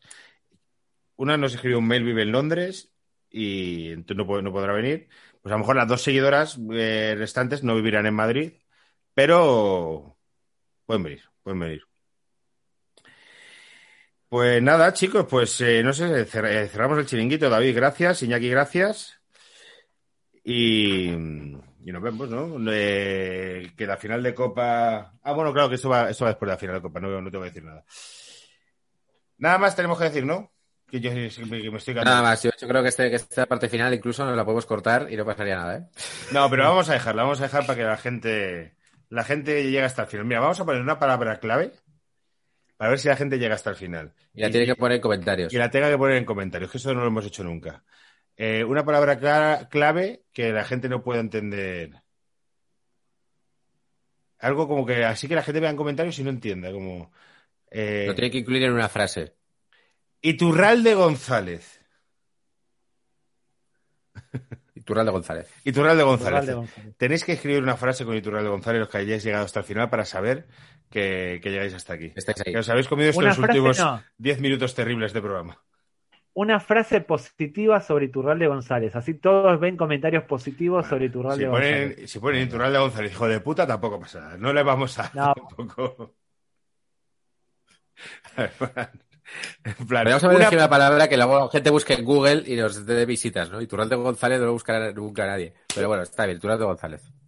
Si, ven, si ponen positivo, después Iturralde cae en este video por el, por el azar y ve que son todos comentarios positivos y no lo va a entender. Tengo su Esa móvil. Tengo su teléfono móvil que me lo pasaron por si un día queríamos invitarla a paquetes. Nunca me he atrevido a escribirle. Pero bueno, si quieres Iñaki te lo paso, que tú eres más, invitado. tú eres más para ir ahí a puerta abierta más, más valiente. Yo me tiro, bueno. Ah, pues mira, te lo, voy a pasar porque lo tengo. Bueno, pues si, ten- si tenemos un montón de comentarios, pues lo que te dice David tiene sentido. Si hay un montón de comentarios positivos de Iturralde, es un buenísimo aval para, decirle, ¿quieres venir? La gente, fíjate cómo está con este tema. Vale, vale, vale, pues sí. Así venga, que venga. tienen que poner una frase positiva sobre Iturralde González. Así Iñaki lo gana, lo, lo llama y lo consigue para el programa o para Sí. jugar al pádel. Estoy las el móvil, David, para, para comprobar que tengo el móvil, ¿eh? Porque me lo, pas- me lo, me lo pasaron porque... Iturralte González, árbitro carrusel. Sí, sí, aquí lo tengo. Sí, sí. Eh, Es el que tiene la foto de perfil, el escudo del Barça, ¿no? Voy a ver si tiene... A ver, a ver qué foto tiene en WhatsApp. El- Está muy bien que pongas árbitro carrusel para diferenciarlo de todos los Iturralde González que tienes en la agenda. Ya lo de árbitro sobra, pero lo de carrusel es muy específico. Árbitro carrusel deportivo, cadena ser, cadena de radio española. Es Álvaro es como muy minucioso, en plan de... no, no, porque quiero perderme, o sea, quiero saber exactamente eh, quién llama en un vistazo. el estado de Ah, WhatsApp de Iturralde González es sin estado y su foto es una cosa así, no sé el número, sobre eh, Neil, de Neil Young. Ahí pone no sé qué, Harvest Neil Young, porque este Bueno, es súper rockero. Iturralde González no tiene una... incomprobable, incomprobable que ese sea Iturralde González. Incomprobable. Bueno, a mí me dieron este teléfono una persona, una persona de su entorno. Esto es muy mediaset. Una persona del entorno de Iturralde. Me encanta cuando dicen el presuntamente- entorno, porque es Sí, todo. Ya, tío, lo del Que entorno. tienes agendada en el móvil como una persona del entorno de Iturralde González, cadena ser, de Mediaset. de Mediaset. Del entorno cercano de Iturralde González me dio su número, pero no me- a mí me dio vergüenza escribirle. Así que, mira, Iñaki, te lo voy a Eso pasar. fue ya. una de esas elecciones porque es como de has hablado con Messi, bueno, he hablado con su entorno y siempre callan todos. Es como, "Has- hablaste con su padre, ¿no? Sí. Claro, lo Eran que... todos iguales, joder, pero tú has hablado con Messi, bueno, con su entorno, ¿qué has hablado con su padre? Sí, te cayeron todos los precandidatos, era, era lo mismo. Hay entornos más grandes y más pequeños. El de Messi es pequeño, el entorno de Neymar, pues a lo mejor son... Elena Condis debe tener un grupo de WhatsApp con 30 brasileños. El entorno no tiene tamaño, es lo que a uno le parece. Es una palabra que es muy abierta. El que escucha Claro. interpreta lo que es el entorno. El entorno puede ser el, el, no sé, el que le, el que le barre el pasillo de la casa donde ese puede ser el entorno. Es más importante el contorno que la longitud. Eso se ha, se ha sabido siempre. Hablando del entorno. Nada, que hacer un chiste de penes, no me ha salido bien. Para, para dejar esto arriba. Quería dejar esto arriba. No, no hemos sido capaces. Ya nadie, nadie, nadie llegó hasta acá. No, no creo, no creo, no creo que nadie haya llegado hasta el final. Eh, bueno, David, si el siguiente especial, ¿qué va a ser? ¿Lo del Corinthians, eso que has dicho? O bueno, lo que te, lo que te salga del nabo, David. No sé, lo, que- lo que surja, lo que surja. Ya Lo que verá. tú quieras. Y si no, pues cuando termine el Ya sabes que campeonato. cuando quieras. campeonatos y luego, como en verano dejaremos programas grabados, a lo mejor también hacemos algún especial con David, que es- es- eh, en verano siempre sacamos... verano bueno, en verano siempre hemos tenido un verano de paquetes, pero sacamos de una eh, tarde contigo tres programas que en verano no nos dio la vida para poder programar, o en verano bajaremos al ritmo de uno por semana, o no sabré, no sabemos, queda mucho. A ver cómo llegamos a verano. Eh, bueno, chicos, me voy a editar Un placer. Nos estamos viendo. Nos vemos. Un beso. Hasta luego. Era muy malo,